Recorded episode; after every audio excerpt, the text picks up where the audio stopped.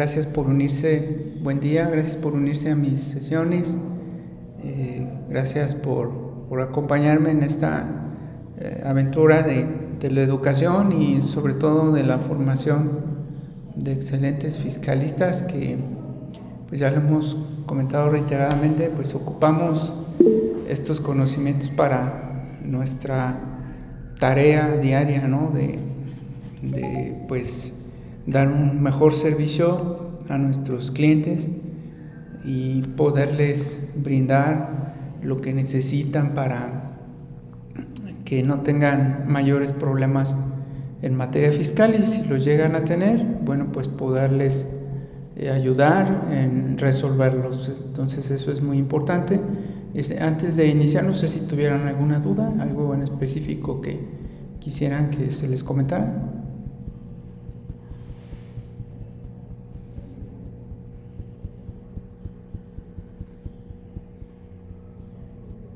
Muchas gracias, este Rodolfo, muchas gracias por tus comentarios.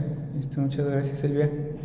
Este, y pues bueno, si tienen alguna duda, ya saben, con confianza me, me comentan para efectos de, de poderles apoyar.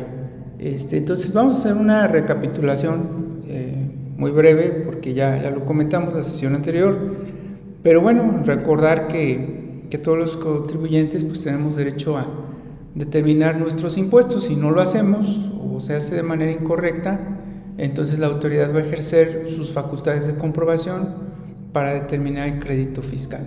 Es la manera en que la autoridad puede eh, pues ejercer una acción en contra de nosotros. No puede llegar así, pues como tal de, de sorpresa así excesiva, salvo tratándose de revisión de comercio exterior y de comprobantes fiscales. De ahí en más, este, pues siempre nos va a avisar que nos va a molestar o que nos va a visitar, siempre nos va a pedir este, pues nuestra, nuestro consentimiento para poder actuar en nuestro domicilio fiscal o en nuestro domicilio electrónico, ¿no? Eh, ya que, bueno, pues tenemos los derechos que están consagrados en la Ley Federal de Derechos del Contribuyente, la Declaración Universal de los Derechos Humanos, pero tenemos la regulación específica de las visitas domiciliarias o de las facultades de comprobación, pues lo tenemos en, en, los en nuestra Carta Magna, ¿sí? en varios artículos constitucionales, de los cuales ya, ya hemos estado comentando algunos. ¿sí? Y bueno, recapitulando, pues dentro de, de ellos, ¿verdad? Tenemos el artículo primero, que precisa que todos vamos a gozar de la Constitución y de los derechos que en ella misma se establece y las autoridades van a respetar esos derechos. Y si hubiera alguna violación a los mismos, bueno, pues nos van a tener que reparar la violación. En el caso concreto en fiscal se anula el crédito, es muy bonito anular el crédito, es malo para el gobierno porque deja de percibir ingresos pero nosotros como asesores anular el crédito es algo maravilloso, ¿sí? Y lo buscamos en la defensa. Este, y en Guanajuato pues también existe su propia constitución, porque también tenemos impuestos estatales sobre los cuales la autoridad nos puede ejercer facultades de comprobación y determinar un crédito.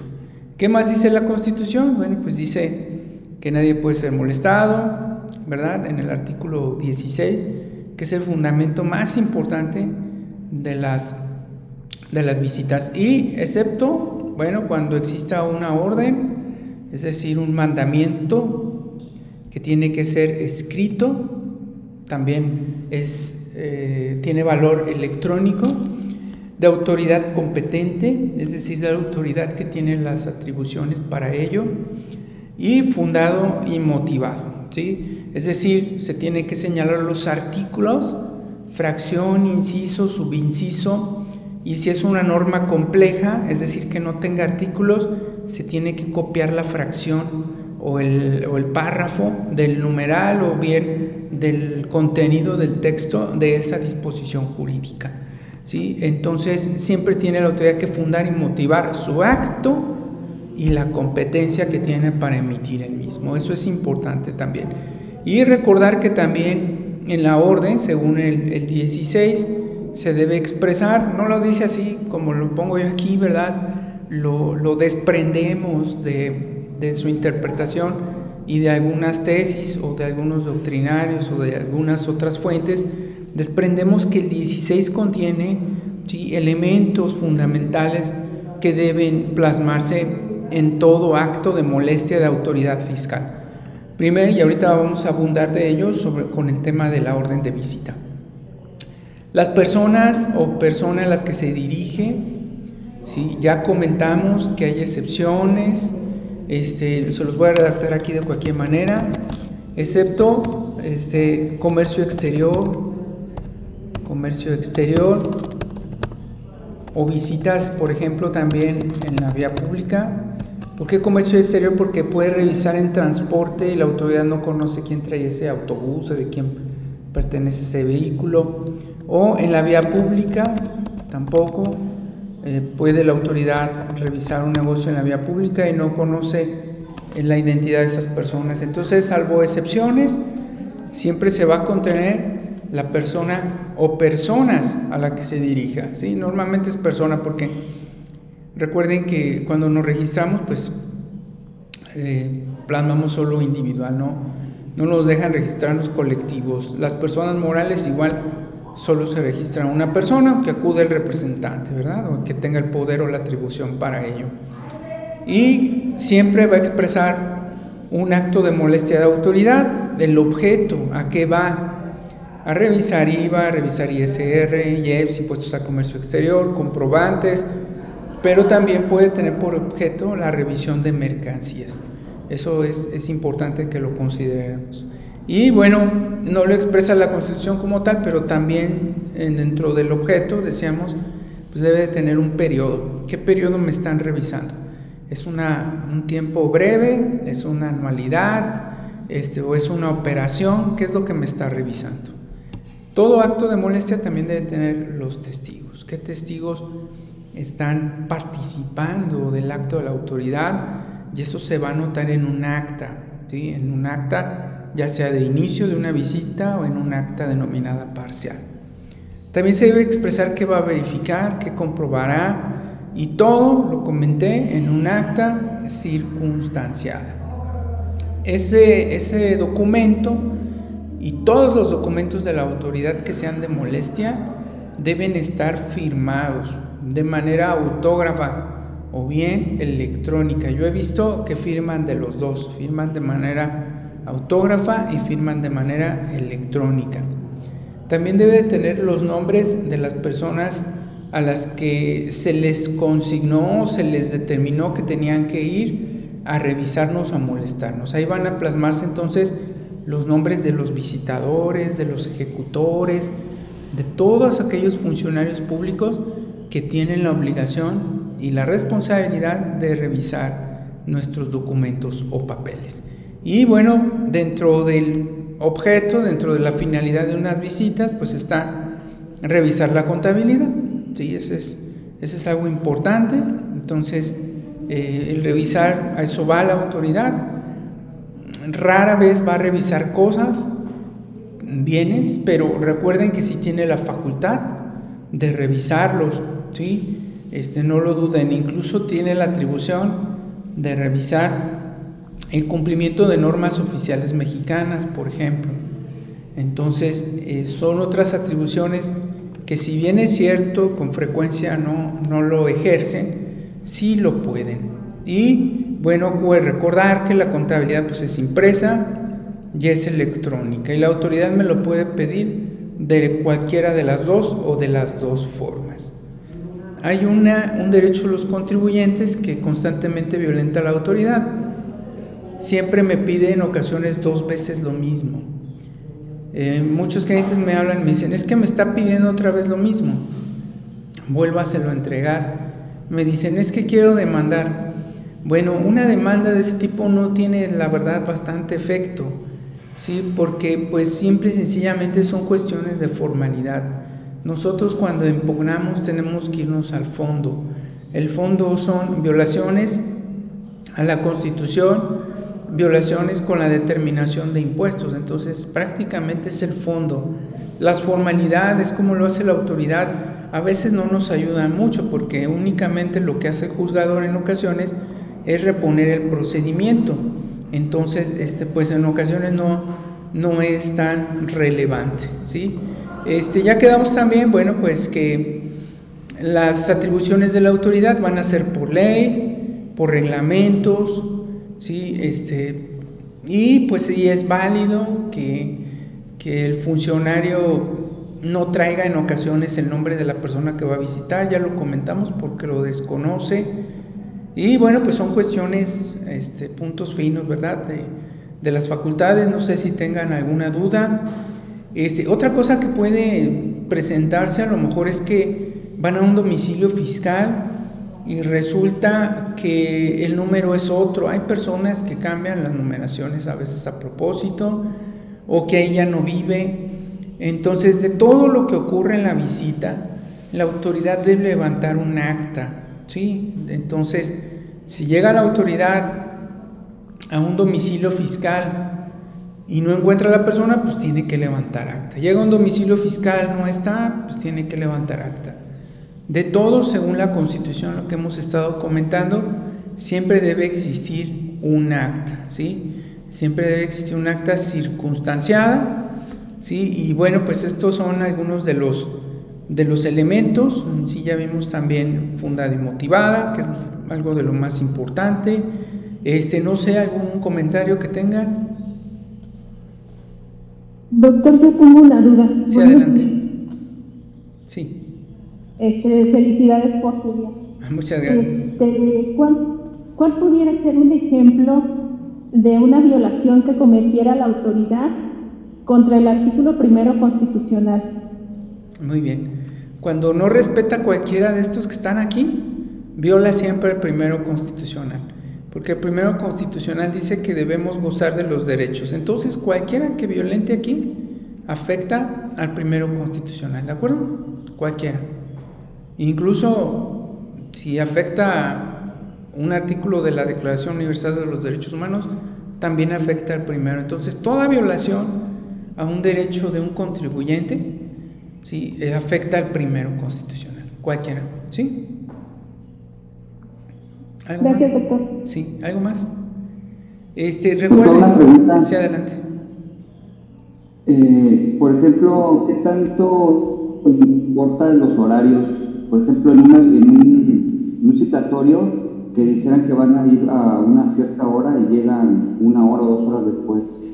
Ok, cuando no se respeta la hora plasmada en el citatorio, todo es ilegal, pero debe estar asentado en acta que llegó tarde, ¿sí? Lo que hace la autoridad es que amaña las actas y le pone que llegó a puntual. Entonces, debemos dejar constancia de que llegó más tarde. Por ejemplo, muchos llevan un notario, este, o bien pueden hacer los que firmen una lista de asistencia. Ya ven que en las empresas siempre regístrese por favor y ponga la hora en que llegó. Sería juntar los medios de prueba para acreditar que la autoridad llegó a destiempo eh, al domicilio fiscal.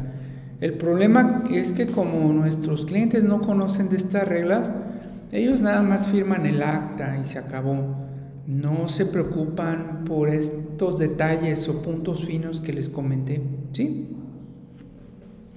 Y todo es ilegal si llega tarde, se anula. Ok, gracias. ¿Alguna otra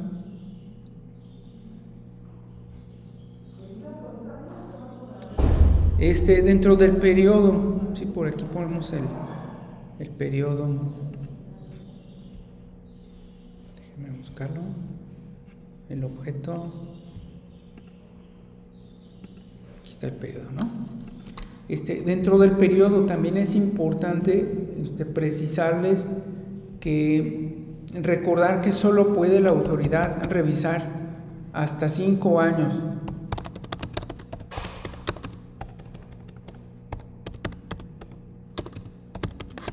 Hasta cinco años si estamos en regla, ¿verdad?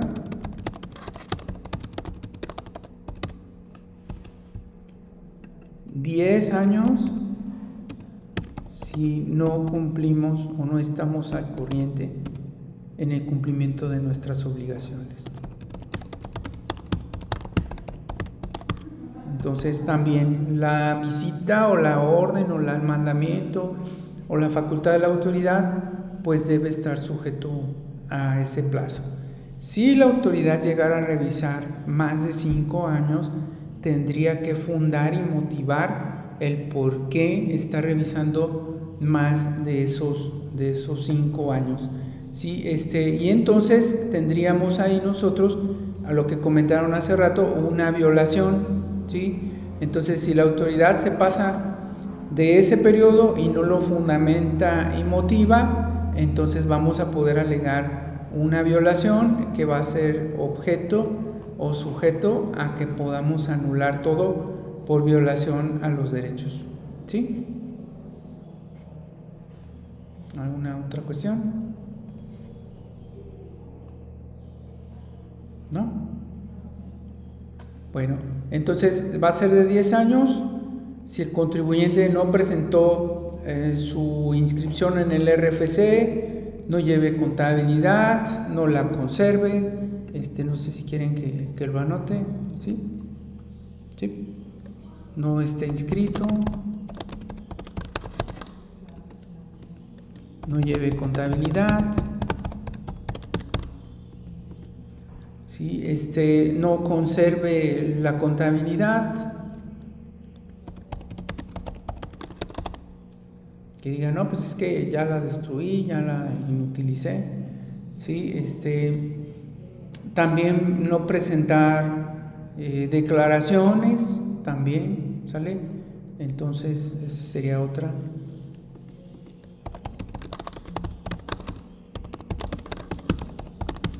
Todas estas conductas también son o pueden ser sujetas a un proceso penal, ¿sí? Este, no solamente una extensión del plazo de los, de los 10 años. ¿sí?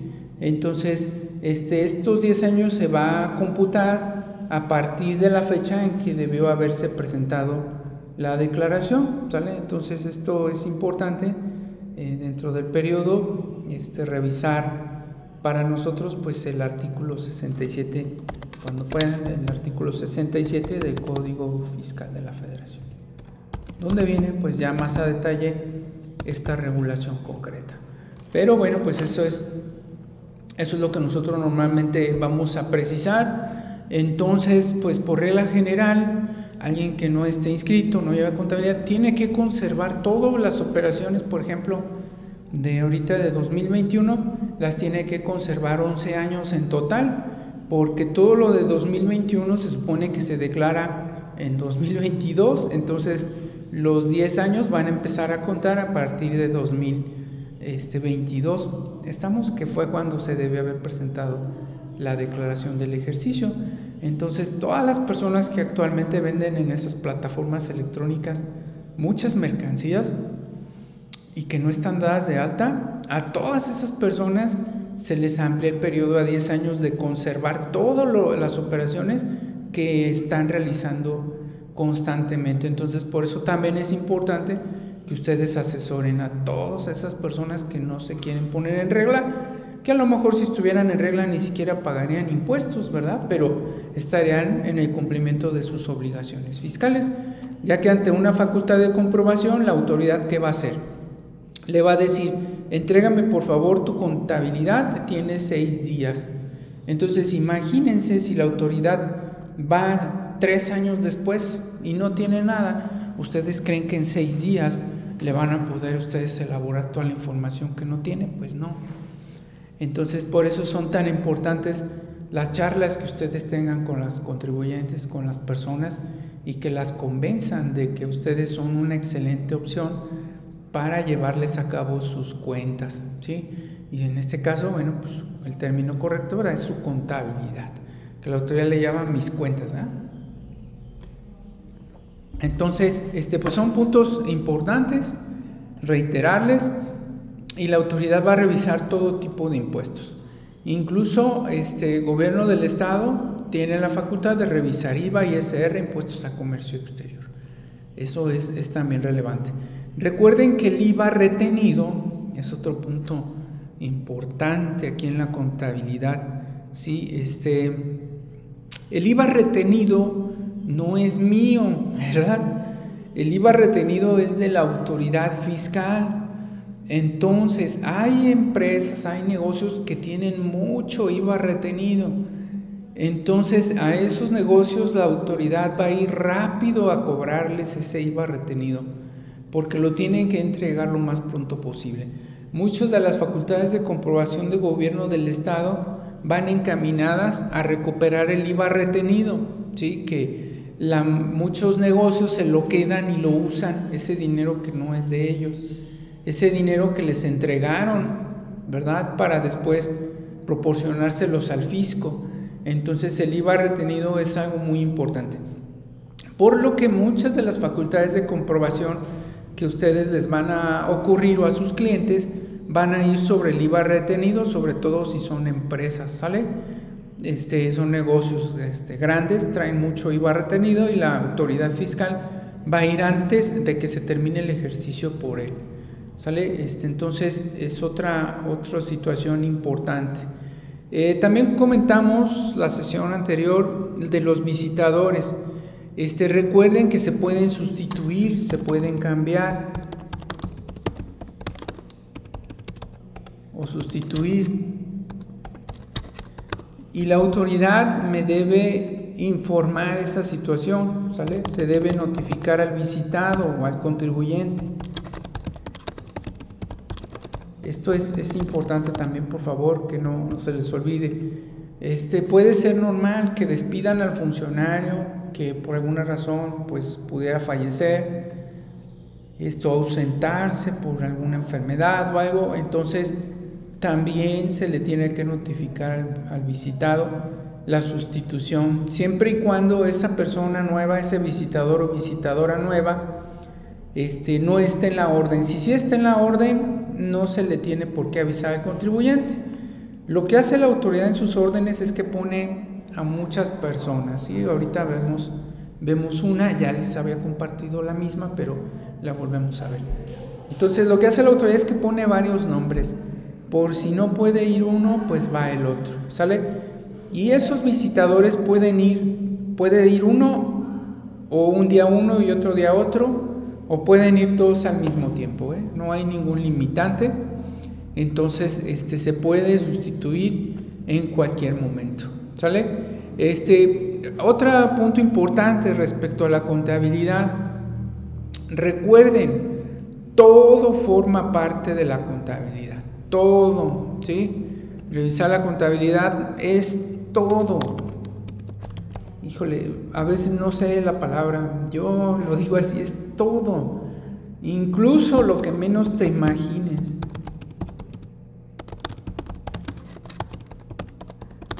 Entonces, hazte la pregunta, ¿esto será contabilidad? Piensa que sí, ¿de acuerdo? Piensa que sí, porque es todo. Cuando tengas ese interrogante en tu mente, ¿esto será contabilidad? Seguramente sí. Estamos en, porque todo tiene un impacto en una organización, todo tiene un impacto. Entonces, por ejemplo, este, estas cuentas que abren luego de, de saldazo, todo lo que ocurre con las cuentas de saldazo es contabilidad, ¿sí?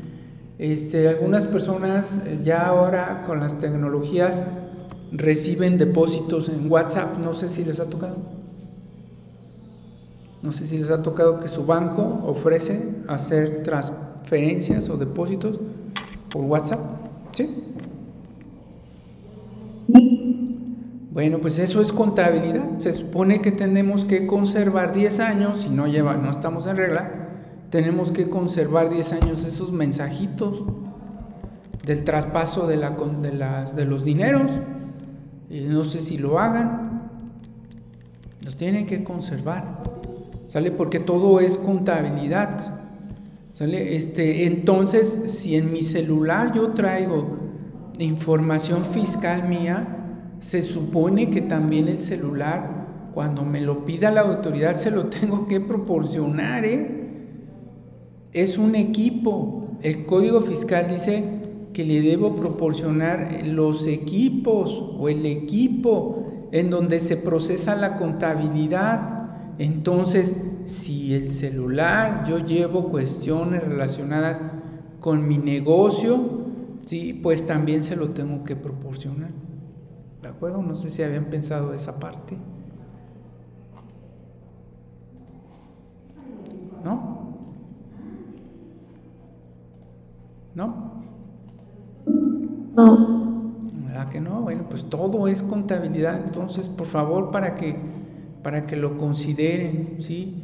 Este, y lo tomen en cuenta, porque muchas de estas operaciones se hacen a través de plataformas. Fíjense, por ejemplo, yo puedo comprar una tarjeta de Facebook y la puedo cargar a mi cuenta de Facebook, una cuenta con dinero. Entonces, igual también mi cuenta de Facebook es fiscal, ¿sí? Entonces, todo eso es fiscal. Hay que tener mucho cuidado, ¿sí? Hay que tener mucho cuidado con esas operaciones que aparentemente decimos que las hacemos, las hacemos oculta. Ya quedamos que la autoridad tiene la facultad de pedirle información a cualquier persona, ¿cierto?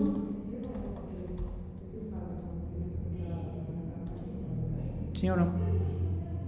Sí. Entonces, dentro de eso, bueno, pues este lo va a poder hacer, ¿sí?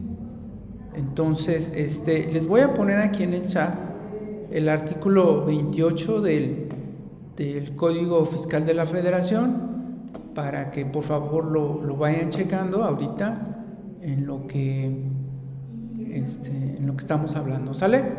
Este, y alguien que me diga, bueno, pues si no tengo o no tengo la razón en lo que estoy comentando, ¿sale? Respecto o con fundamento ahí en el, en el 28. Entonces, si mi celular es un objeto, es un instrumento de actividad económica, forma parte de la contabilidad. Si compro una tarjeta ¿sí? Eh, electrónica y la cargo en Facebook, por ejemplo, o en Google, eso para realizar operaciones, compras, también es fiscal. O sea, ahí claramente lo dice el código. Alguien que me, me diga si, si ya lo pudieron ver.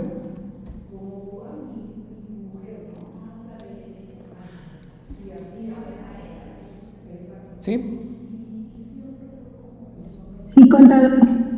Ahí dice, cualquier otro medio procesable de almacenamiento de datos equipos o sistemas electrónicos.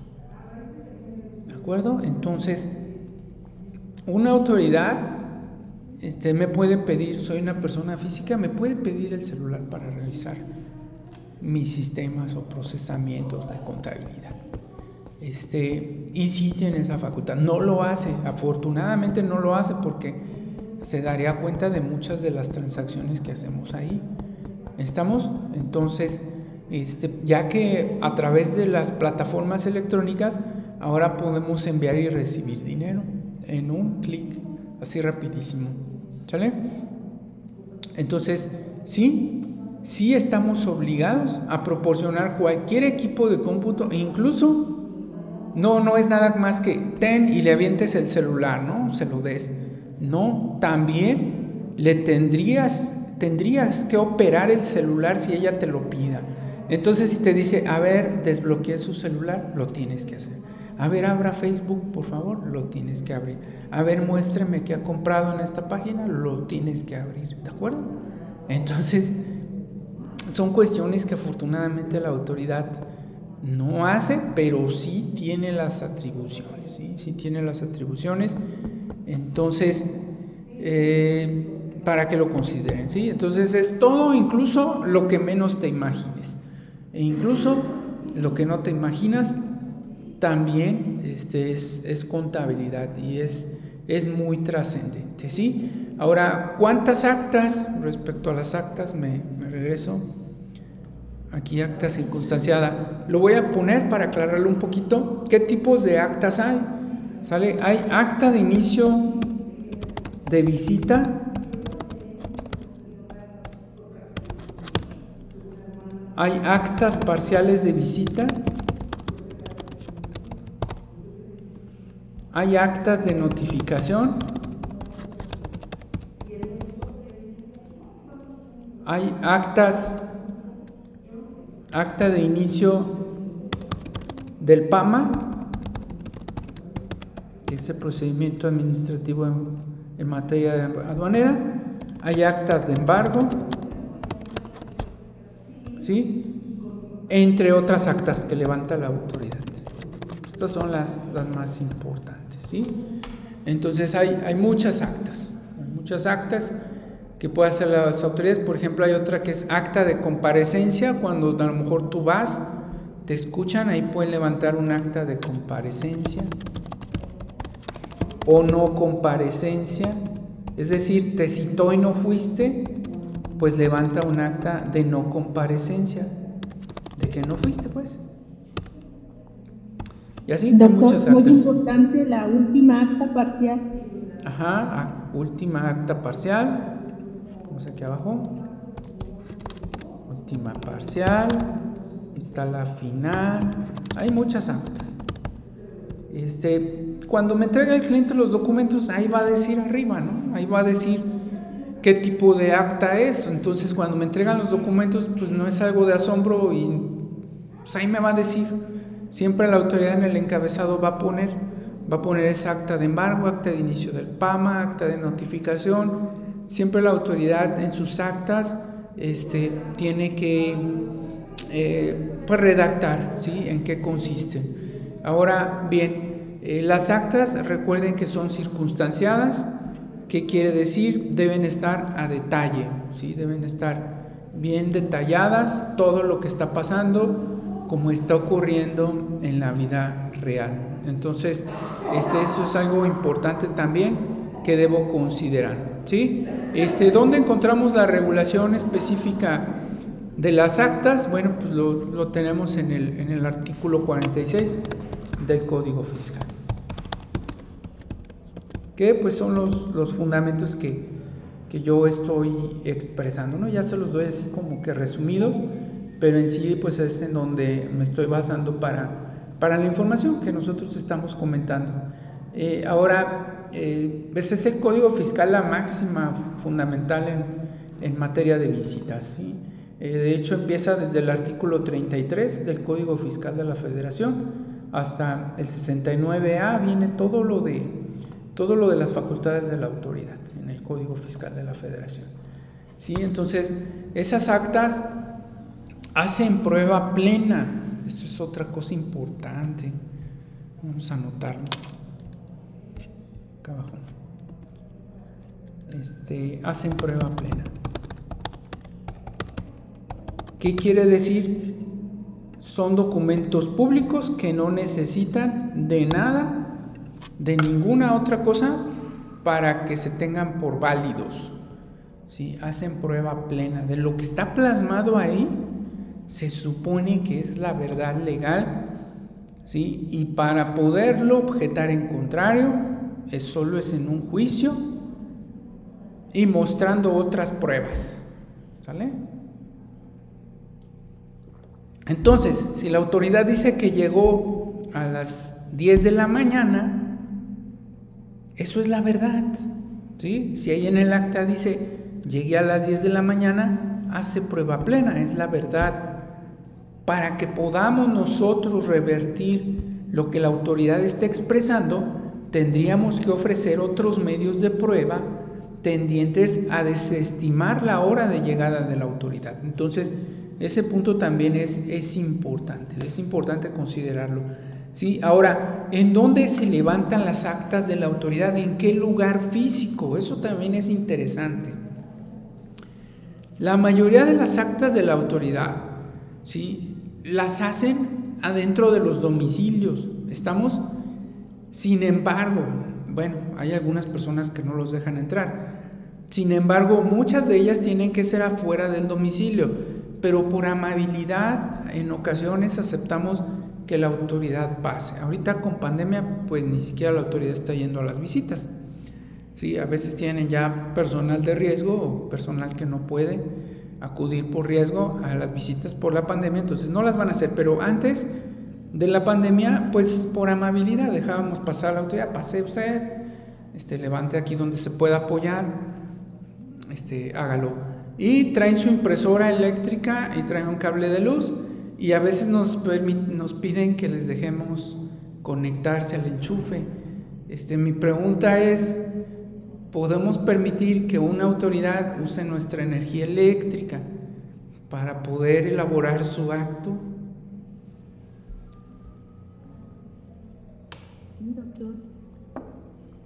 Sí, doctor. ¿Sí? ¿Sí creen? Sí. Bueno, no está regulado, ¿eh? ningún lado dice pues, que sí y que no. Habilidad, ¿no? No es que estemos obligados, sino por educación. Así es, pero si no quieren, no. Y sí me ha tocado, eh, pues conozco varias autoridades también, ¿no? Y sí me ha tocado que me dicen, a veces platicando, me dicen, pues no me dejó, ¿sí? No me dejó conectarme. Este, o a veces nos pueden pedir que nos conectemos a, que si se pueden conectar al Wi-Fi. Este, sí me han contado, no me dejó. Y estamos en el derecho porque Acuérdense que los contribuyentes podemos hacer lo que la ley no nos prohíba, ¿sale? Entonces, pues no me prohíbe negarle la energía eléctrica, no me prohíbe la ley negarle el wifi, no me prohíbe la ley dejarlo afuera. Este, sí, yo siempre a mis clientes les digo que los dejen pasar, que les inviten algo, que los traten amablemente. Yo siempre les digo a mis clientes, pero este sí, muchos, muchos me hablan y me dicen, ¿qué hago? Y le digo, pues ¿dónde están los auditores que te van a molestar? Los tengo afuera. Les digo, no, no hagas eso, o sea, ya pásalos, ¿por qué los tienes afuera? Pues es que yo quería preguntarle a usted que qué hacía primero. No, ya pásenlos, entonces los tienen esperando afuera, los dejan en la calle, este... No, acuérdense ustedes que tenemos tres instancias, tenemos tres medios de defensa. Entonces, el hecho de que vaya una autoridad este, no es lo definitivo, todavía de ahí tenemos nuestra garantía de audiencia y después tenemos los medios de defensa. Entonces, pues no es necesario que estemos haciendo batallar a la autoridad con malos tratos si ellos no deciden en definitiva mi caso. Mi caso lo decide en definitiva un tribunal, ¿sí? Entonces, ¿dónde se hacen las actas de la autoridad? Bueno, pues hay que darles las facilidades para que lo hagan. Si no quieren, me ha tocado también que en ocasiones la autoridad se desquita, no los dejan entrar, los tratan mal y después, bueno, a fin de cuentas son seres humanos y sienten y después se desquitan con el crédito fiscal, ¿sí? Este, bueno, pues son, son cuestiones importantes. Ya ven que la autoridad tiene posibilidades de multar y se puede mover entre el mínimo y el máximo entonces la autoridad puede decir, pues yo te iba a poner de multa la mínima, ahora te voy a poner la media. Y pues hay multas de un millón que maneja el código fiscal, entonces pues te iba a poner la mínima y te pusiste, dicen por ahí los, los de la Ciudad de México, muy sabroso y entonces pues ya, ya te niega ese derecho a una multa mínima, te pone la media y pues ni modo. Entonces hay que, hay que tener cuidado. Eh, los testigos son muy importantes, que es otro punto importante aquí, este, lo pusimos también. Este, los testigos, por favor, es muy importante, siempre deben existir, porque ya lo comentamos, la autoridad a veces amaña sus actas, entonces siempre procuren decirle a la autoridad, permítame, déjeme traer mis testigos. Este, va a haber lugares donde no hay, ya les comenté el ejemplo de la eh, carretera Monterrey Nuevo Laredo, pues es puro desierto por ahí. Hay unas partes con, con, este, con construcciones, pero pues en la mayoría es puro desierto, entonces ahí sí no va a haber de otras, pues qué testigos vamos a tomar. Entonces siempre hay que tener de preferencia testigos, ¿sale? Este, luego me voy a adelantar poquito, los testigos los designa el contribuyente, este tema es más adelante, pero bueno, ya después me va a ser más fácil de todos explicarlo. Si no los designa o son insuficientes o solo designa uno, la autoridad los designará.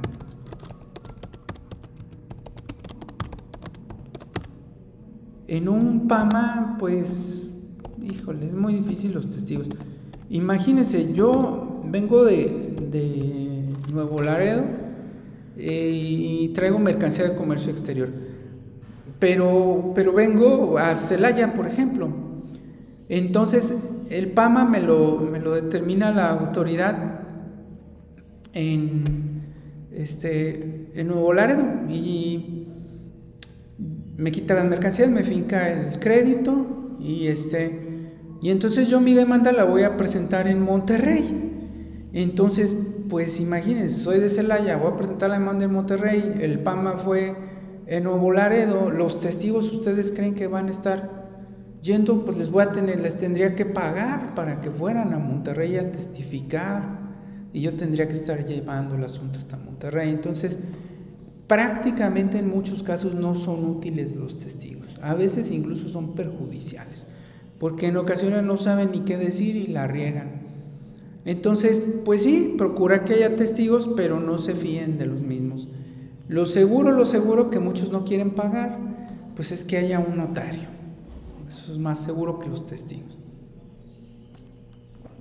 Hay grandes empresas que sí pagan los notarios porque los créditos fiscales que les determinan pueden ser muy altos y al momento de que da fe el notario, tumbamos todo. Entonces, si el notario da fe que llegaron un minuto después, se anula todo el procedimiento. Entonces, grandes compañías, grandes empresas que tienen la posibilidad de que les finquen un crédito fiscal muy alto, pues sí les es costeable pagar un notario público que dé fe y tiene más valor que los testigos. ¿Sí? ¿Alguna duda?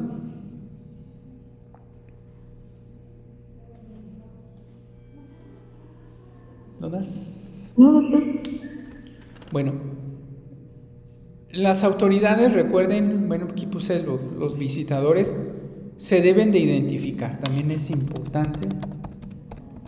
Si se violenta todo lo que estoy poniendo aquí, afecta al primero y al 16 constitucional, ¿sale? Y al, al 14. Entonces es otro punto importante, que los visitados se deben identificar con su credencial, la describen en el acta la describen en el acta. ¿Sí? Ahí la plasma. Ahorita vemos la, orden y, la leemos rápidamente este, para ver cómo, cómo, describen. Creo que ahí viene también el acta de, de notificación. ¿Sale? Entonces ahí está, la describen, quién la expidió, cuándo la expidió, que tiene su foto, tiene firma, la vigencia, la fecha, etc. Entonces ahí vienen descritos en esos documentos. ¿Hasta aquí alguna duda para que pasemos a la orden? ¿Dudas? No. ¿Comentarios? Bueno, voy a guardar esto y se los comparto. Y vamos a pasar entonces a la orden.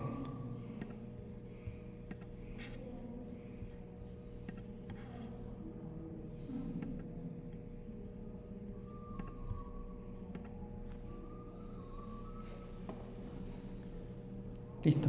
Entonces, vamos a ver ahora este tema de, la orden de visita. Este, vamos a ver sus elementos y después los comparamos con aquellos contenidos en la orden de visita este, que yo ya les, les puse por ahí, que lo encuentran en el, en el punto número 2. Este, dice ahí, este, el archivo se llama 1 de 2 y, y ahí les puse la, la orden y en específico el que les compartí pues es una visita domiciliaria, ¿sí? Es una visita domiciliaria en específico para comprobar el, eh, lo que es el, cumplimiento de las obligaciones en materia de comercio exterior. Entonces vamos a ver primero sus elementos, eh, incluso eh, tenían una tarea yo espero que, bueno, le cambié la fecha de, entrega.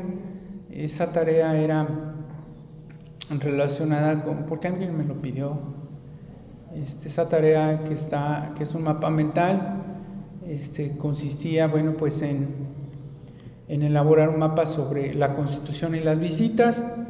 El día de hoy terminamos ese tema de la constitución y las visitas. Ya les dije muchas cuestiones. Entonces, si creen que, su mapa está bien, pues no hay problema. Ah, todavía hay este, nueve personas que no lo han entregado, que es Roberto, Berenice Calderón, Noemí, Claudia Ibet, Marco Antonio, Rodolfo, Fernando, Alejandra y Mariana Margarita, ¿sí? Estas son las personas que todavía no entregan ese mapa mental. Hay quienes ya lo entregaron, si lo quieren volver a entregar o quieren completarlo, pues anulan la entrega, ¿sí?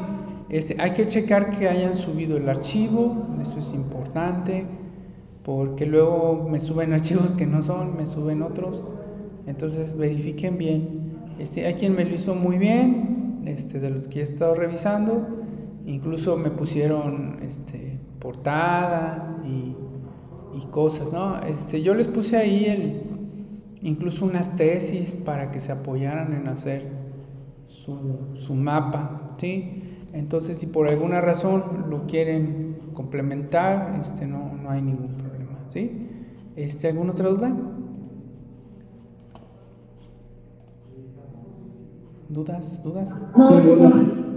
Bueno, vamos entonces a ver la orden de visita. Ya les he estado dando varios requisitos de la misma, pero los vamos a, a concretar. ¿sí? Entonces, la orden de visita es el documento más importante.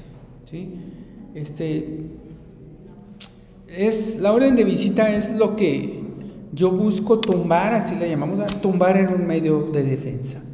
Entonces, busco a toda costa eliminarla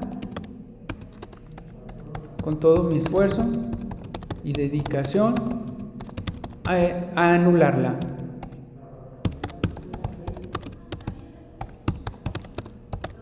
La puedo anular en un amparo indirecto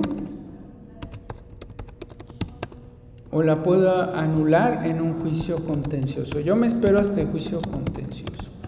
Dejo que la autoridad haga todo su trabajo, pero no necesito llegar a juicio. Desde que me entregan la orden yo ya la puedo impugnar. Si, ¿Cuál es el problema si la anulo inmediatamente? es que la autoridad puede llegar con otra orden nueva.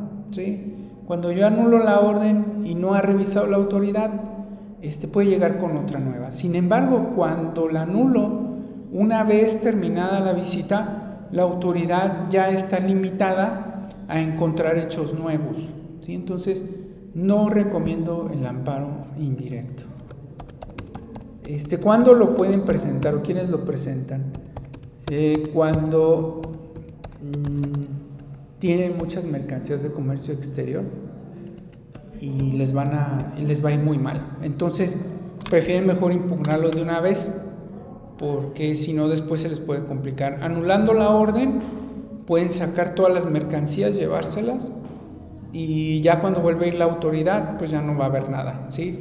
Entonces, sobre todo en comercio exterior, si pudiera ser prudente presentar un amparo indirecto inmediatamente en contra de la orden. Suspende todo y, pues mientras tanto, si no ha habido una situación más grave, pues pudiéramos hacer algunos movimientos contables, algunos movimientos de mercancías, etc. Entonces sí, sí pudiera resultar provechoso para ciertas personas.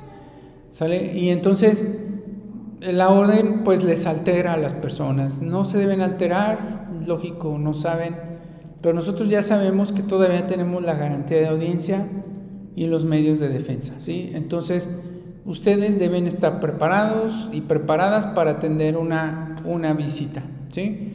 Eso es lo, lo más importante. Ya vimos los requisitos constitucionales que se duplican en el código y ahora vamos a pasar en específico al, al código fiscal, ¿sí? Entonces, código fiscal, ahí los vamos a encontrar. Hace rato hablamos de la, de la constitución, también la clase pasada, vamos a, pasar al código. Y pues se duplica. ¿Qué dice el código? Pues debe ser por escrito.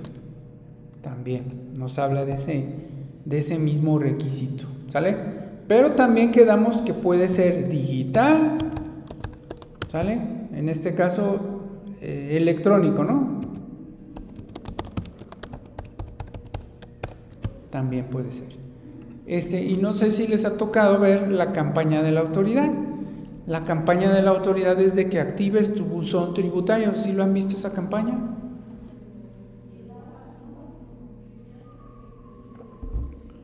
Sí, sí la hemos visto.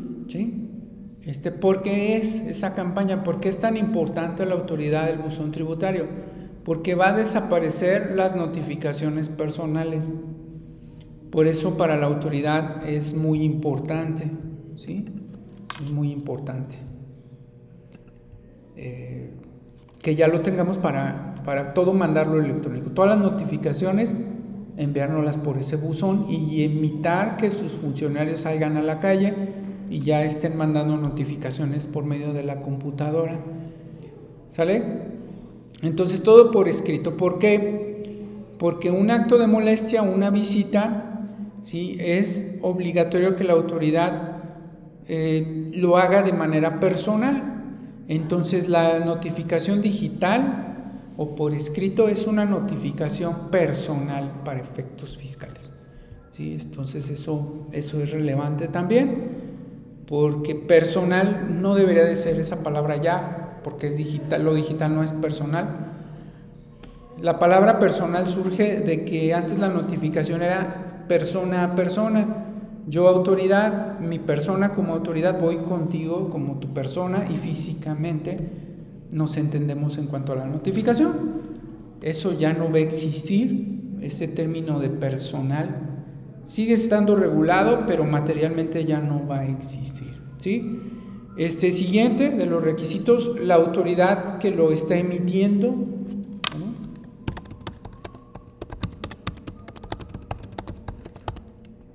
autoridad que lo emite, lugar de su emisión,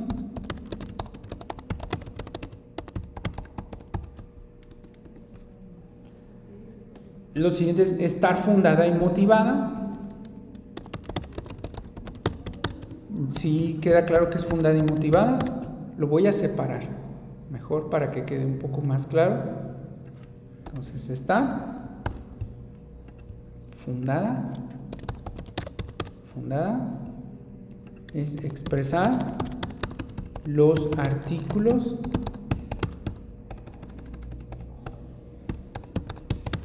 fracción, inciso, subinciso y tratándose de una norma compleja,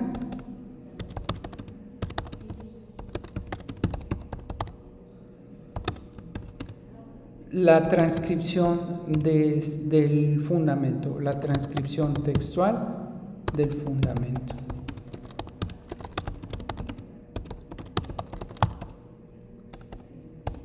Entonces esa sería fundada. Son este, varios artículos los que van a poner. Artículos de la competencia de la autoridad. ¿Sí? De las atribuciones que esté ejerciendo esa autoridad. Vamos a ponerlo abajo. De las atribuciones que esté ejerciendo la autoridad.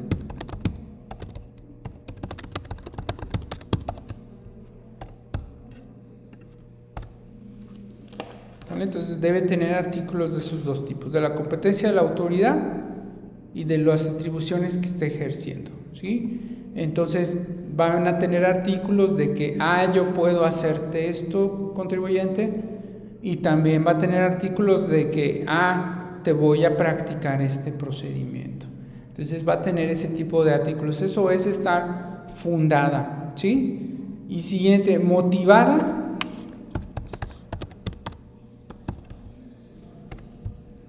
sería expresar las razones del procedimiento.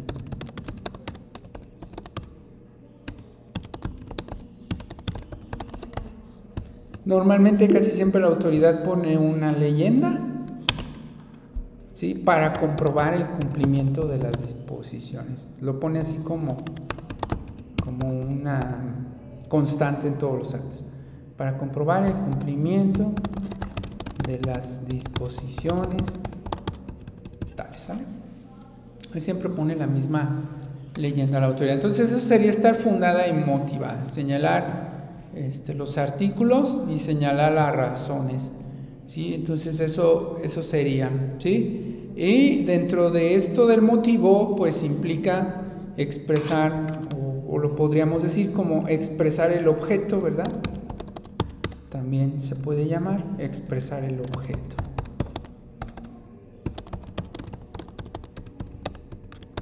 Doctor, buenos días. Buenos días.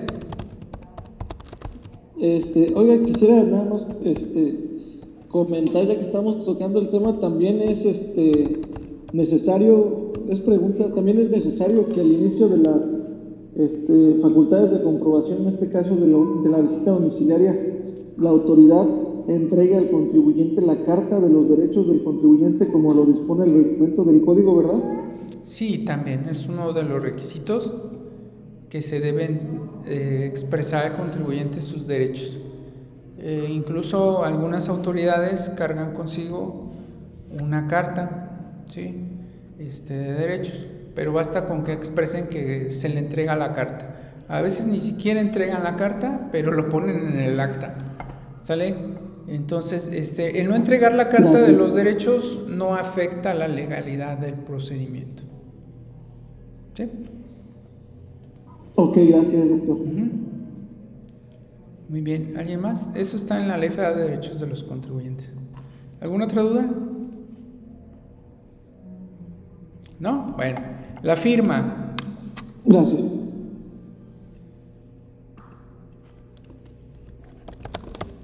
Al contrario, gracias por participar. Entonces, la firma. Ya quedamos eh, electrónica o autógrafa, o las dos de la autoridad competente. Con eso de escanear, pues rápido la escaneo y la entrego, ¿sí? Este, la, la entrego y nos la van a notificar por buzón. Es importante que ustedes como asesores y asesoras controlen el buzón tributario de los contribuyentes, ¿sale? Porque ahí le va a llegar al contribuyente la notificación y entonces ustedes este, van a, a a poderle resolver la situación más pronto. Porque el contribuyente, pues el buzón no va a saber, no, no va a saber ni qué. Entonces, como parte de sus servicios, es importante que ustedes le ofrezcan el revisar el buzón tributario, controlar el buzón tributario, que es algo muy importante porque ahí van a llegar estos documentos de los que estamos hablando. ¿Sale? Siguiente. Entonces, firma autógrafa, expresar a quién va dirigido,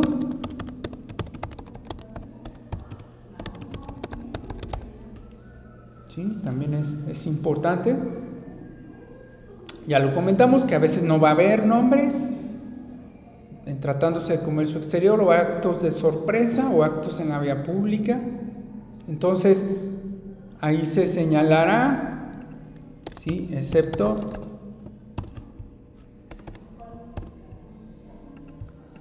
actos de sorpresa, como revisión de comprobantes, como comercio exterior, ¿sí? comercio exterior, revisión de comprobantes,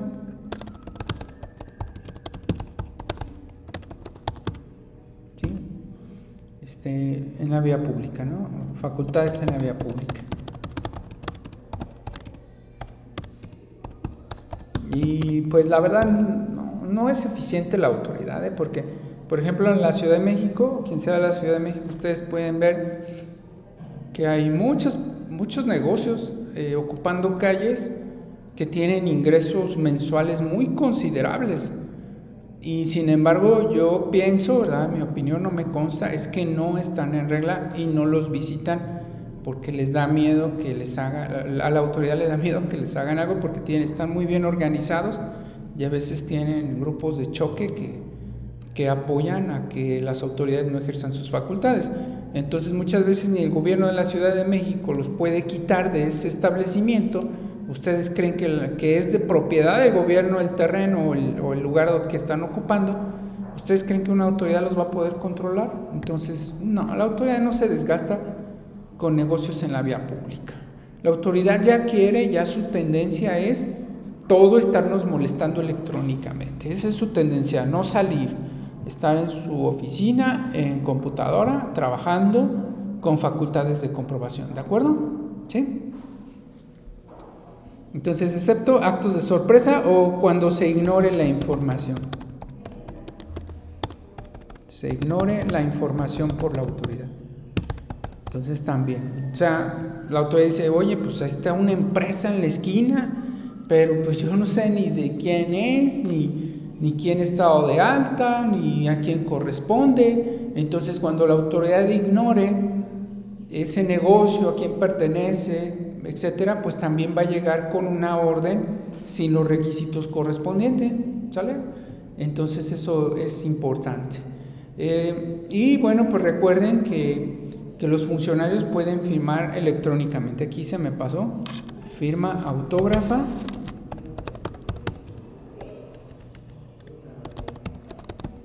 Electrónica. ¿Sí? Aquí se me pasó. Sí lo comento verbal, pero, pero me gusta que quede aquí constancia porque luego a veces dicen, ah, yo no me meto al video, mejor me meto al material. Entonces por eso es que me gusta completarlo un poquito, ¿sale? O, poner más cosas por si a alguien no le interesa ver el video. Entonces, este, igual, pues de alguna manera, en esos casos de ignorancia del domicilio, pues no va a venir un dato correspondiente o concreto. ¿Sale? Y bueno, pues este, ¿Qué más podemos comentar? Este, por ejemplo, si visitan a un responsable solidario, si, si el acto, si la orden va dirigida a un responsable solidario, ¿si saben cuáles son los responsables solidarios?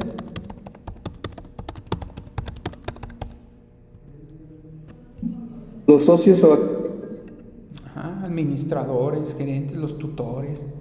¿Sí? Todas las personas que representan a otras, ¿verdad? De alguna manera, ¿sí? Entonces, si la orden va a un responsable solidario, la autoridad tiene que expresar la orden porque es responsable solidario. La orden, la causa o el origen, o cómo lo podríamos decir, o la, sí, la causa de la responsabilidad solidaria. ¿Por qué, es, ¿Por qué esa persona es responsable solidaria? Entonces, la autoridad se puede ir en contra del contribuyente directo o puede irse en contra del responsable solidario. Por ejemplo, si un menor de edad está reportando amplios ingresos en una cuenta bancaria donde no se precisa la fuente, entonces lógicamente que la visita no va a ir al menor, va a ir a su papá o a su mamá si lo conoce la autoridad, ¿sí? y va a ir directamente a ellos como responsable solidario. ¿Sale? Entonces eso también es importante. Este, ¿Qué otra cosa más podemos decir? La orden no puede tener espacios en blanco para ser llenados, salvo en comercio exterior o actos de sorpresa o en la vía pública. Entonces no puede tener espacios para ser llenados. Eso la invalidaría porque la constitución dice en virtud de mandamiento ya que la constitución dice en virtud de mandamiento. Dice que me molestarán en virtud de mandamiento.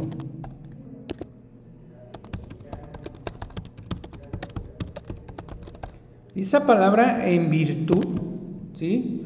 Quiere decir previa orden, ¿sale? Previa orden. Entonces, Previa orden implica que la autoridad la debe llevar consigo. Con esto de la tecnología, la autoridad, ya les decía hace rato, lleva su computadora, lleva la impresora y va el funcionario competente y ahí la llenan y ahí la hacen. Por eso es que muchas personas no les dejan conectarse para que no puedan imprimirla y les trofean la, la labor. ¿Estamos? Y porque debe ser previa orden, no llenarla en el domicilio, que con la tecnología muchas autoridades lo pueden hacer, sin embargo, no es lo correcto. Lo correcto es que una autoridad esa orden la haya elaborado en, sus, eh, en su domicilio, en sus oficinas de la autoridad. ¿sí? Entonces, hasta aquí, hasta lo que llevamos ahorita, ¿sí? Ahorita vamos a una práctica, este, ante lo que llevamos ahorita, de estos requisitos, acotamos el 38 del código. ¿Sale? Entonces hasta aquí el 38. Artículo 38. Vamos a pasar al otro fundamento. ¿Sí? Vamos a pasar entonces al, otro a los otros requisitos que están en el 43. Entonces lo voy a poner aparte para que se vea la diferencia. Artículo 43, Código Fiscal de la Federación. Y vamos a ver los, los requisitos. Este, fíjense aquí es algo muy importante. Cuando yo hago una demanda en contra de una orden, alego violación al 38.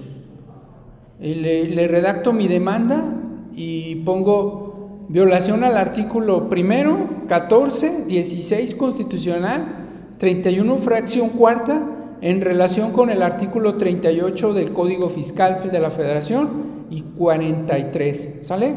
Entonces, cuando hago una demanda, así redacto mi, el principio de mi argumento de mi argumento de defensa en una demanda. Alego violación al 1, al 14, 16, 31, fracción cuarta, en relación con el 38. ¿Por qué? Bueno, pues porque la orden carece de la debida fundamentación y motivación. ¿Sí? ¿Alguna duda hasta aquí? Bueno, permítanme tantito, por favor. No.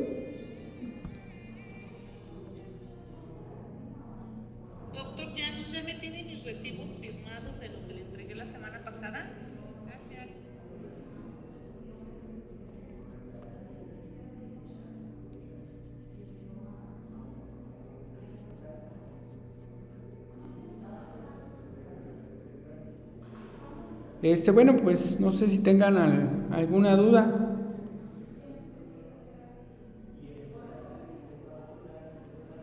¿Alguna duda? No, doctor.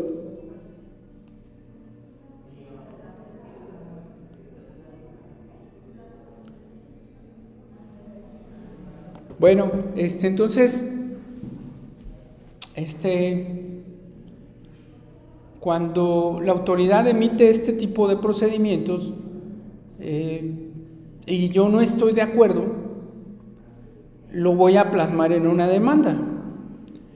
Eso no lo voy a hacer ante la autoridad, es decir, no lo voy a hacer en la visita domiciliaria y durante, mientras la autoridad. Yo a la autoridad no le voy a decir, es que usted, autoridad, está violando el artículo 38, el 16. No es ante la autoridad. La autoridad no tiene la facultad para analizar violaciones, a la Constitución ni violaciones al procedimiento. No tiene una atribución la autoridad en concreto para eso. ¿sí? La autoridad únicamente lo que le voy a acreditar en mi garantía de audiencia es el cumplimiento de las disposiciones fiscales. Es lo que yo le puedo argumentar, demostrar, pero no ilegalidades. Entonces muchos clientes sí me dicen, es que la autoridad está haciendo esto mal. Yo conozco el artículo este, tal de la Constitución, yo conozco el artículo tal del Código y lo que está haciendo es ilegal.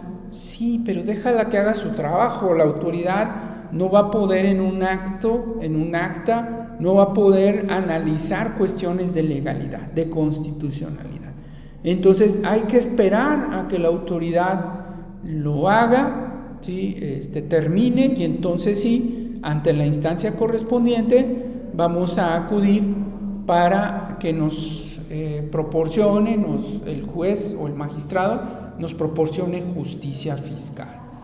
Entonces estos argumentos que estamos viendo o estos errores que la autoridad está plasmando, pues me los voy a guardar hasta que sea la facultad de comprobación como tal y este, entonces este, pues podamos argumentarlo ante la autoridad competente. ¿De acuerdo? Para que no se les ocurra decirle a la autoridad en una facultad de comprobación, es que usted está mal, usted está violando el, el artículo 43 del código, o sea, no, no, es, no es el objeto ¿sí? de una visita ni de un visitador estarle diciendo lo que dejó o, lo que hizo dejó de hacer. Tampoco debemos demostrarle a un auditor, a una auditora, nuestra excelente capacidad intelectual y dominio de los temas fiscales. Tampoco es la labor en una visita. Este, si la autoridad dice, pues es que es esto y esto y esto y aquello, pues a lo mejor yo coloquialmente, ¿verdad? Le puedo comentar, eh, disculpe, yo opino esto, no sé lo que usted considere, yo opino esto, pero no querer que la autoridad piense como nosotros. Esto es importante también, porque si muchos contadores o contadoras cuando me piden asesoría quieren que la autoridad piense como ellos están pensando, no, tampoco es el objeto de, o nuestra función este, corregir a la autoridad o enseñarle de fiscal. Pues no, no es nuestra función en una visita. Nuestra función es permitirle la información necesaria para que pueda hacer su trabajo. ¿De hecho? Si yo no estoy de acuerdo, si yo tengo la razón, si yo soy un interpretador de disposiciones fiscales excelente, pues eso se lo voy a demostrar al juzgador en mi demanda. Y me voy a ir a, a juicios exclusivos de fondo, donde nada más voy a alegar que la autoridad está interpretando las disposiciones fiscales de manera ilegal y listo. Que por cierto, bueno, pues este, les quiero compartir. ¿No se han metido a mi canal? No, de YouTube. Sí, doctor. Sí, bueno, ahorita ya en un ratito más va a sacar un, un video nuevo, o sea, muy nuevo, está, está bueno.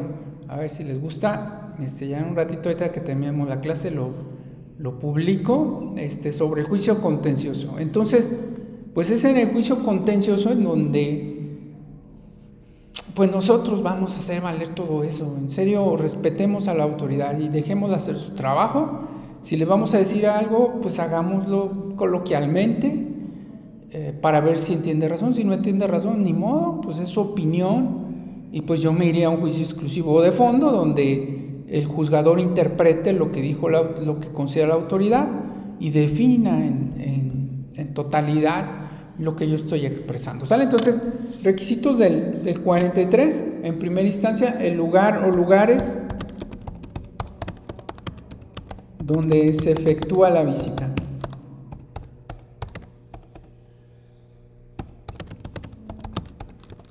¿Sí? Este, lógico que tratándose de revisiones electrónicas, pues no hay un lugar o lugar en específico, ¿sale? Entonces, este, eso va a estar. Si por alguna razón la autoridad llega al domicilio Hidalgo 220 y se da cuenta que tiene un local anexo y con otro índice, con otro, o sea, Hidalgo 220A, entonces la autoridad no va a poder revisar ese otro domicilio, ¿sale? Entonces, si requiere aumentar el domicilio, requiere ir a otro domicilio, se requiere una nueva orden. Se requiere nueva orden para otro domicilio diferente o ampliarlo, ¿no? Les comento, pues hay casos de, por ejemplo, una empresa que a un lado tiene una bodega, pero la bodega tiene otra denominación, otro número fiscal que ni siquiera la dieron de alta. Entonces la autoridad para ir a esa bodega de a un lado, pues sí requiere otra orden, porque la orden debe tener en concreto el lugar o lugares donde se va a revisar esa, o donde se va a practicar esa visita, ¿de acuerdo? ¿Sí?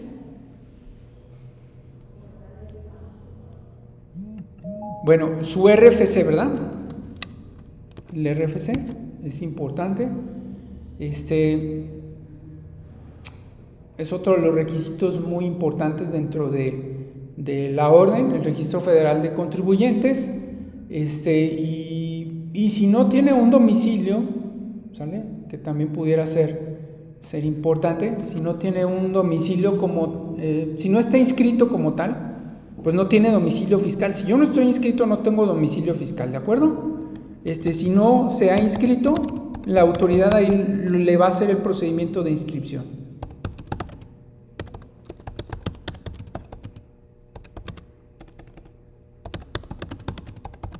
Es otro suceso que puede pasar en una visita. Eh, que reitero, bueno, pues ya las visitas no van a ser tanto físicas, ¿sale? Pero bueno, son, son detallitos que también va a tener en esa orden. Este, los nombres de los visitadores, que ya vimos, ya no explico más, ya lo explicábamos hace rato.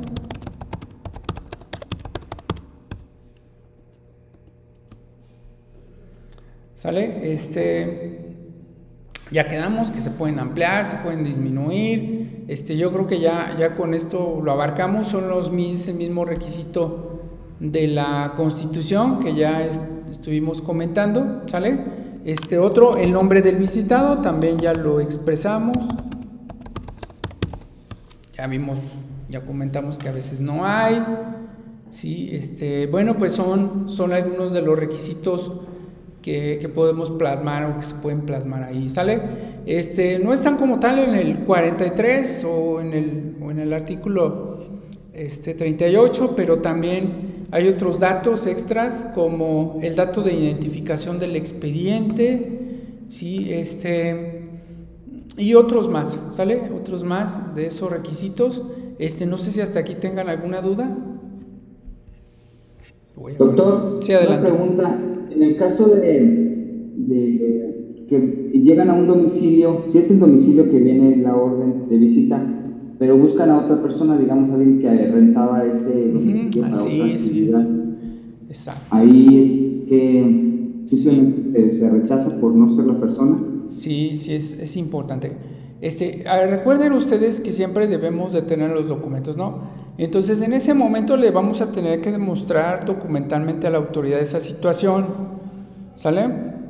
Sobre todo por si, bueno, como dices, a lo mejor la casa es mía y la rento, y la rento, y la rento, y la rento, ¿no?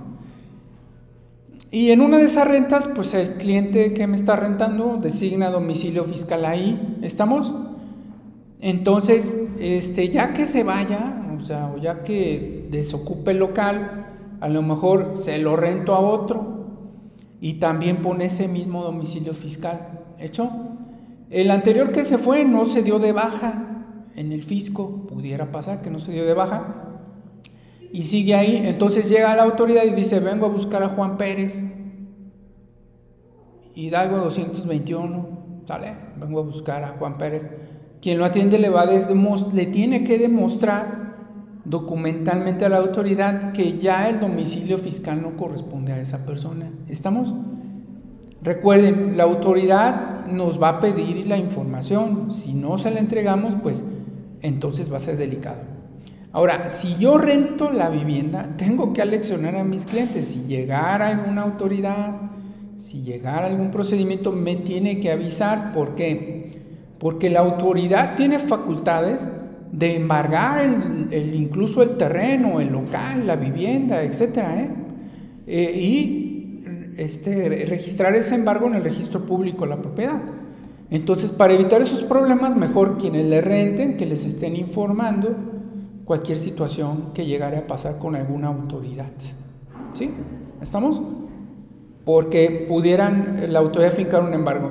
Quitar un embargo en el registro público de la propiedad es un trámite algo engorroso, ¿eh? Tengo que hacer un escrito a la autoridad solicitándole y acreditándole que ese no es el domicilio de Juan Pérez, que es el mío, y después la autoridad me va a contestar. Es un trámite que tengo que hacer extra.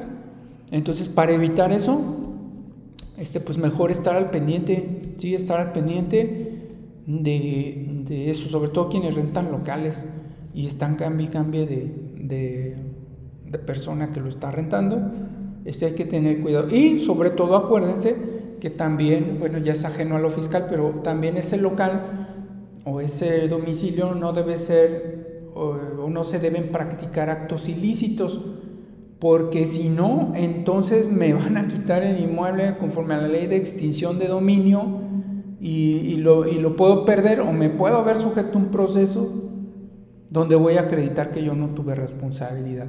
Y si no tengo el contrato de arrendamiento y ahí se llevaban a cabo actos ilícitos, me van a quitar el inmueble. Entonces, quienes rentan deben tener mucho cuidado, mucho cuidado en de quién se lo están rentando, irlos a visitar, irse a pasar, es su casa de ustedes, a ver qué está usted vendiendo aquí, a ver qué está usted haciendo aquí, este, porque, y firmar el contrato, porque si no, este, les pueden quitar el inmueble con la extinción de dominio y ya ven que está el organismo público denominado que este, para devolverle al pueblo lo robado, ¿verdad? Entonces ese organismo pues rápido va a vender la, la vivienda. Si yo en un futuro eh, la va a extinguir, la, ya, ya no va a ser nuestra. Si en un futuro logro ganar, este, ya no me van a entregar la casa, ¿eh? me van a entregar dinero. Ese es el procedimiento nuevo de la ley de extinción de dominio. Entonces ya está, está complejo, ¿sí? Entonces dice, mi casa, sí, ya me acreditaste que es tu casa, pero ¿qué crees que yo ya la rematé? Aquí está tu dinero. ese es el problema. Ese es un problema muy, muy grave, la verdad. El régimen de arrendamiento, conforme a todas las reglas fiscales que hay y todas las reglas legales y todo como se maneja nuestra sociedad, yo no recomiendo el régimen de arrendamiento. ¿Sale? Otra cosa, ¿qué pasa si la persona está presa, a la que van a visitar está presa? Se encuentra privada de su libertad, ¿sí? Que también pudiera ser. Van a buscar a Juan Pérez y está en la cárcel, ¿sí? Este, bueno, pues no hay nada preciso y concreto al respecto. Se supone que cuando estamos en la cárcel se suspenden nuestros derechos, pero no nuestras obligaciones. Entonces, pues lo pondrían como no localizado y le fincarían el crédito, le embargarían y le harían muchas cosas. ¿sí? Entonces también es, delicado para una persona que esté presa, pues hay que suspenderle sus actividades. ¿sí? Hay que suspender sus actividades. Si tiene muchas actividades y todavía muchos ingresos, pues ni modo, el día que lo busquen, este, pues va, va a haber algún problema por ahí con sus cosas. ¿sí? ¿Alguna otra situación? Si alguien está enfermo, bueno, pues igual tiene que haber un juicio para que le designen a una persona que sea su tutor, su encargado, ¿sí? Este, entonces, pues ahí está. Eh, las órdenes también se pueden ampliar, ¿sí? Se pueden hacer más, más grandes. Voy al domicilio Hidalgo 221 y puedo llegar a otro domicilio diferente, también con una orden nueva. Siempre que se quiera revisar otro lugar, siempre se requiere una orden nueva, ¿sale? Por el contrario, si la orden dice Hidalgo 221 y hay 50 locales, pues los 50 locales los va a poder revisar la autoridad, ¿sí? Entonces, esa es otra situación que, se va a poder hacer, ¿sí? Entonces, este, vamos a hacer un ejercicio que es obligatorio, este, que lo hagan, por favor. Eh, lo hagan a conciencia. Este, aquí ya lo voy a poner en el, tablón, ¿sí? Este, y va a ser una pregunta, ¿sí? Requisitos de la orden.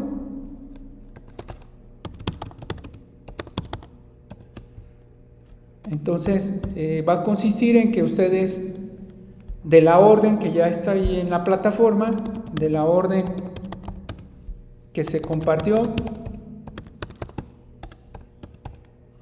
hacer un checklist, elaborar un checklist para verificar que contenga los requisitos.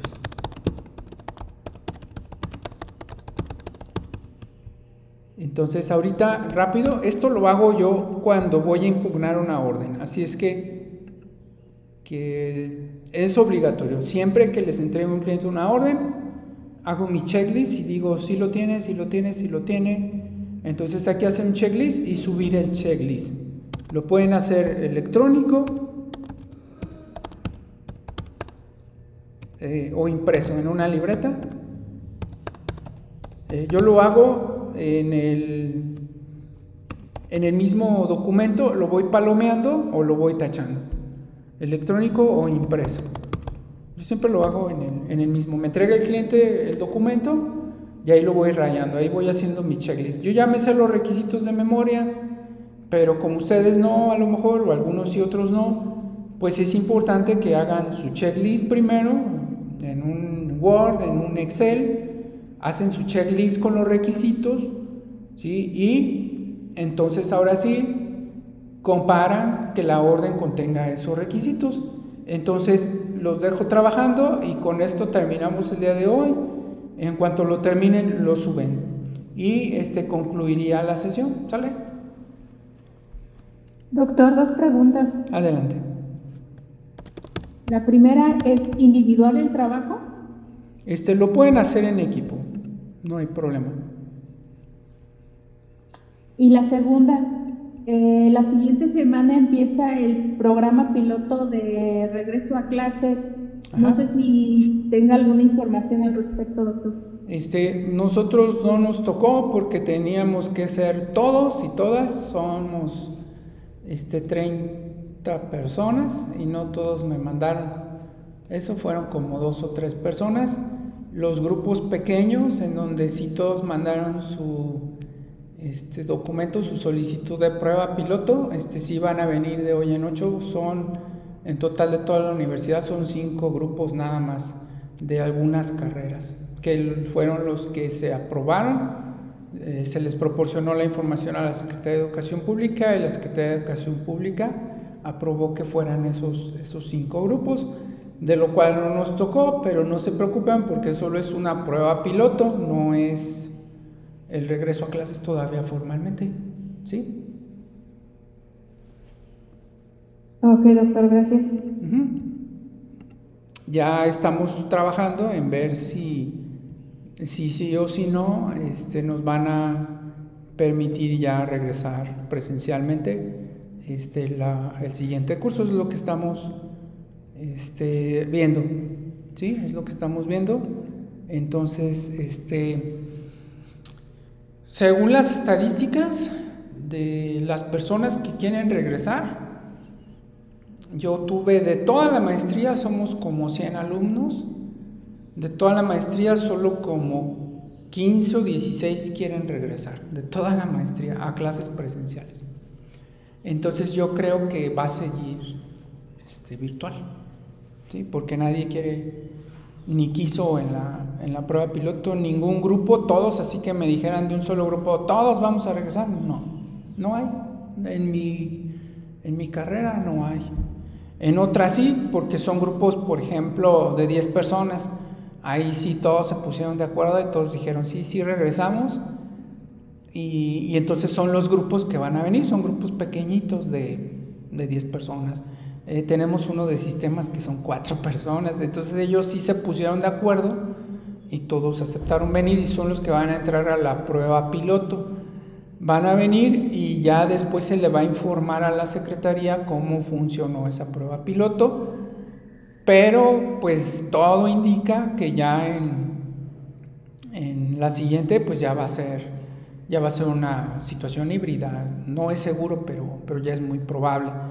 Eh, ya todos nosotros los maestros ya nos vacunaron, yo me vacuné, este, me puse muy mal, este, me dio náuseas, dolor de cabeza, eh, cuerpo cortado, fiebre, este, dos días.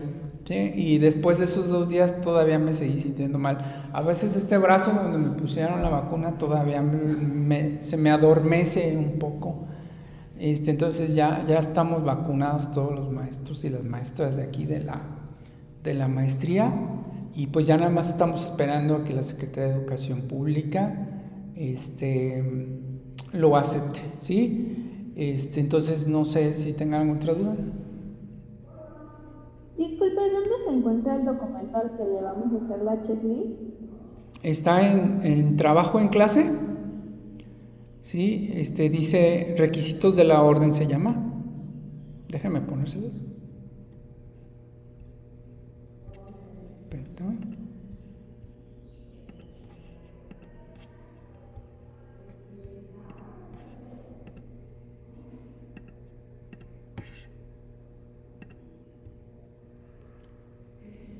Ya sé, aquí está. Está el tablón, le das trabajo en clase y se supone que es el primero. Aquí está requisitos de la orden.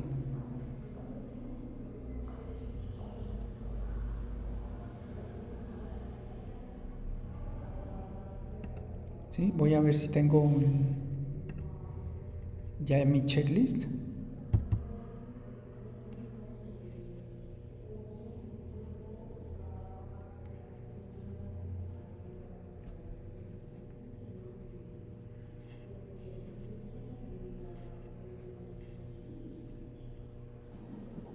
Pero no aparece el documento, dicen que este doctor Este no, porque ustedes lo van a hacer.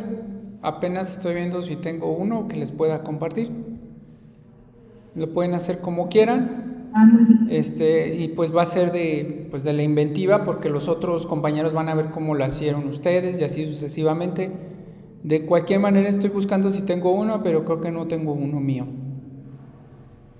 Lo sigo buscando a ver si, si lo encuentro. Si tenemos uno y que de alguna autoridad que ya tengamos, ese lo podemos usar, doctor Llanos. Sí, de hecho ya, ya encontré uno, se los, se los voy a subir, pero hágalo más bonito que el mío. Creo que aquí tengo uno. No, no es este.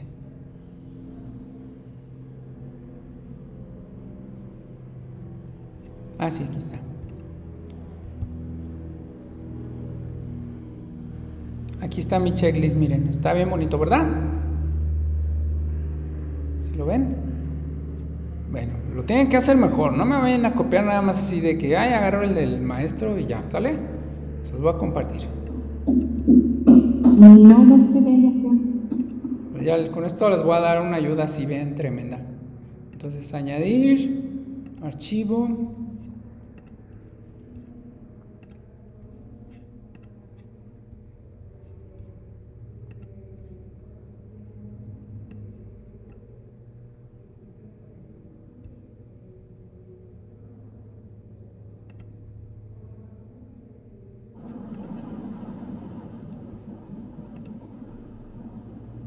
¿Y para cuándo es la fecha de entrega, doctor Llanos? para hoy. ¿Es muy poco tiempo? No, le puse mañana. Sí, es muy poco. Le puse mañana. ¿Está bien? Sí, gracias. Eh, Bueno. Entonces ya les di una ayuda bien tremenda. Ya les puse ese, ese archivo. Pues tienen que revísenla y hagan su checklist. Si tienen los requisitos. Este, le pueden poner, por ejemplo, si lo hacen en equipo, pues le pueden poner si lo tiene y dice esto, sí, o sea, lo pueden hacer un poquito mejor. Si todavía ocupan más plazo, pues ya me dicen en la semana, me mandan un WhatsApp y les cambio la fecha, no hay problema, pero si lo hacen en equipo, yo creo que lo hacen ahorita. Este, pero bueno, algunas no se conectan. ¿Quién no se conectó? Algunas personas no se conectaron. ¿Quién faltó?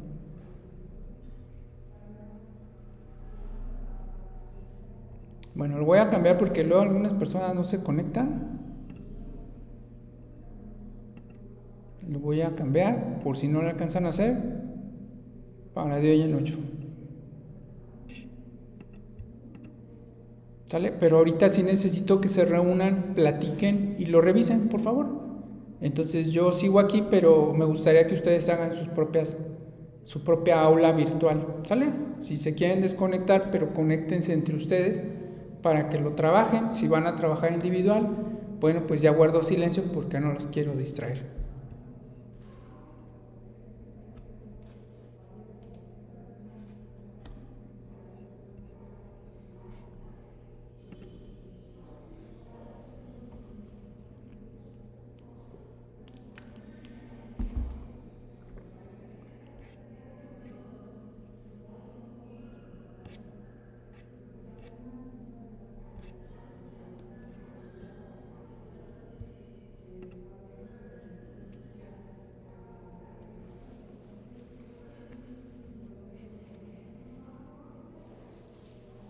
Doctor, yo tengo una duda. ¿Sí adelante? Este, ¿el análisis va a ser sobre una orden de visita que nosotros tengamos? No, la orden está aquí. Trabajo en clase, unidad 2, archivo que se llama 1 de 2. Sí, gracias. Ni lo has leído, ya solita caíste en que ni siquiera lo has visto, ¿eh? No, es que estaba checando la actividad, pero estaba confundida porque creí que ahí venía adjunta la orden de visita. No, ya se los había compartido, ya la debieron haber leído. Por eso es que tendrían que hacer más pronto el, el ejercicio. Pero ahí con eso me doy cuenta de es que no, Estaba conectada desde mi teléfono. ¿No lo checas, eh? No, lo que pasa es que estaba conectada desde mi teléfono. Bueno, se los voy a poner por si hay otra persona que considera que, que no lo encuentra.